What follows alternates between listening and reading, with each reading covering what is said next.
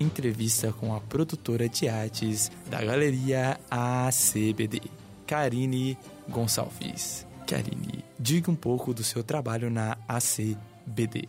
O nosso trabalho é, é envolve muitas coisas, na verdade, porque é, quando você trabalha é, com, com, arte, é, na verdade você trabalha com, com tudo, né?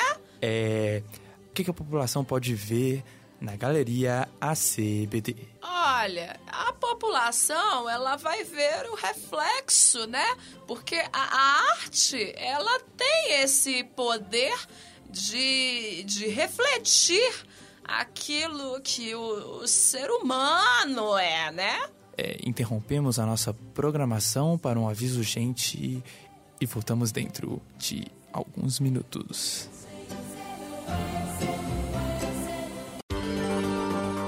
Interrompemos agora uma programação para dar um recado muito importante. Na cidade de Belo Horizonte havia uma das maiores fábricas de bolos e tortas do mundo, onde nunca havia acontecido erro algum em seu sistema foi quando aconteceu um, um pane. Vamos agora com a nossa repórter Bruna.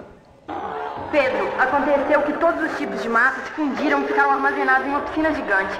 E por uma fraude, o diretor da fábrica foi adicionada uma substância desconhecida que fez a massa ganhar vida e virar um monstro gigante.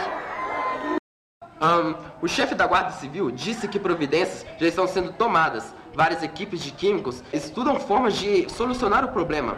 Voltamos agora com a repórter Bruna. O monstro é maior do que qualquer prédio e está destruindo toda a cidade. Estou agora com a estudante Paula Cristina que presenciou a grande tragédia em BH e falo agora com a nossa reportagem. Preciso sair daqui, muitas pessoas já morreram neste lugar. Tenho que ver minha família. Pedro. Obrigado, Bruna, pelas informações, que continuará cobrindo tudo que acontece na região da Pampulha. O diretor da fábrica também era um cientista maluco, que contaminou toda a água da cidade. Também matou boa parte da população junto com o monstro que era seu aliado. Fizeram também os humanos que restaram seus escravos. Voltamos já com mais informações. Obrigado.